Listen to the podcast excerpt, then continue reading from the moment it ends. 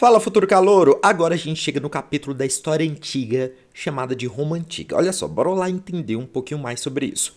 A cidade de Roma, né, ela era localizada na Península Itálica, que surgiu da união de povos de diferentes origens, né? Ao ocupar essa região, eles desenvolveram a agricultura, a criação de animais, o artesanato, o comércio marítimo, enfim, ficou bem bonitinho lá. E segundo até pesquisas arqueológicas, a fundação de Roma ocorreu há cerca de 2.770 anos, tá? É muito antigo. De acordo com o mito, inclusive, olha só, presta atenção nesse mito, ó, se liga. A Roma, ela teria sido fundada pelos gêmeos Rômulo e Remo, tá?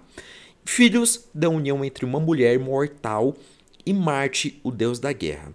E quando era bebê, sabe, a morte deles foi decretada pelos deuses e para salvar os dois, saca? A mãe pegou, escondeu os bebezinhos num cesto, sabe? O cesto bem bonitinho, bem negocinho, cestinho de palha, e colocou eles no rio Tibre, sabe? Pensa aquele rio lá grandão, né? Ela jogou eles lá no rio Tibre para tentar salvar eles.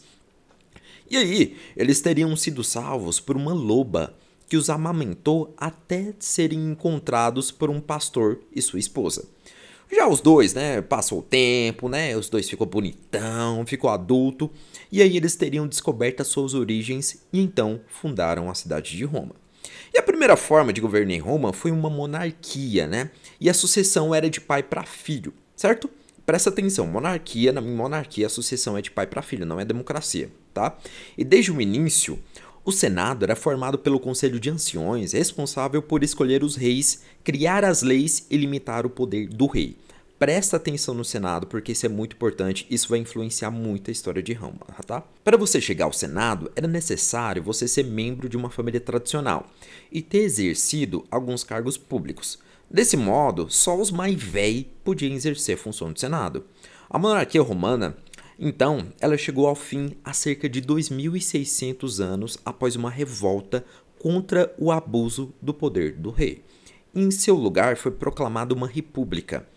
Inicialmente, o poder do Estado ele passou para as mãos dos patrícios, tá? Presta atenção nessa palavra patrício, né? Esses patrícios, eles escolhiam dois cônsules responsáveis por presidir o Senado.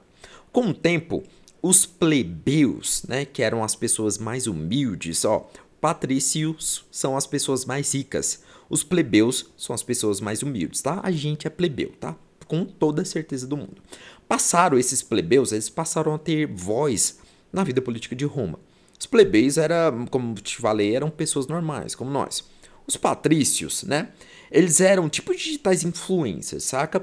Eles eram proprietários de terras e consideravam descendentes dos fundadores de Roma. Esses pensa nos bichos que se achava. Não bastava ser proprietário de terra, não, se achar o bichão. Para ele, ele era descendente lá do reme de, de Rômulo lá, tá? No entanto, né? Plebe formava a camada popular em peso. Ou seja, as pessoas que trabalhavam no comércio, no artesanato e na agricultura e na criação de animais e eram obrigadas a servir o exército. Pensa você pobre, fudido. Você trabalha, paga imposto e aí ser obrigado, velho, a ir pra guerra, sabe que é muito foda.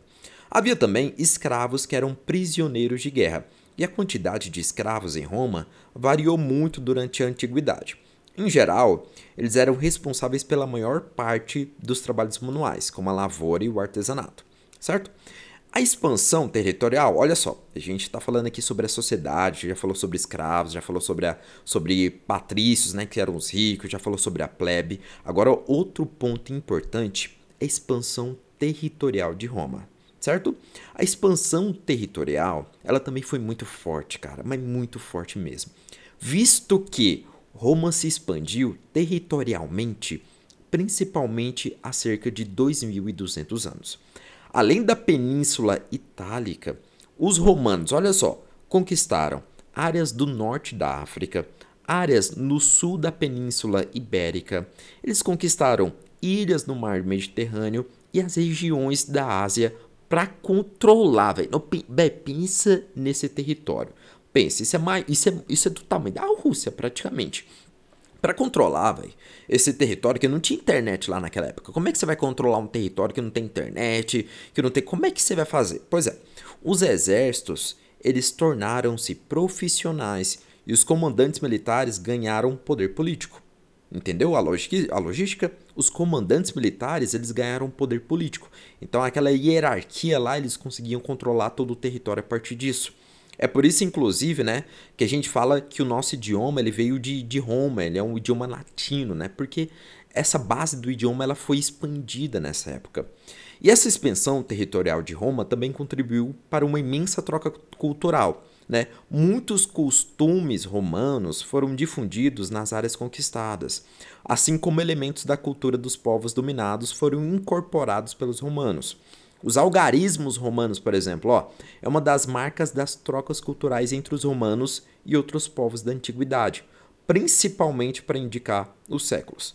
No entanto, né, Roma começou a ter inúmeras invasões de bárbaros, fazendo com que as cidades fossem inseguras para as populações. E aí essas populações, elas começaram a ir para os feudos, que eram verdadeiros castelos para se proteger contra essas invasões. Só que assim, isso, só que isso, futuro calor, já é outra história, é outro tema de outro capítulo nosso, tá?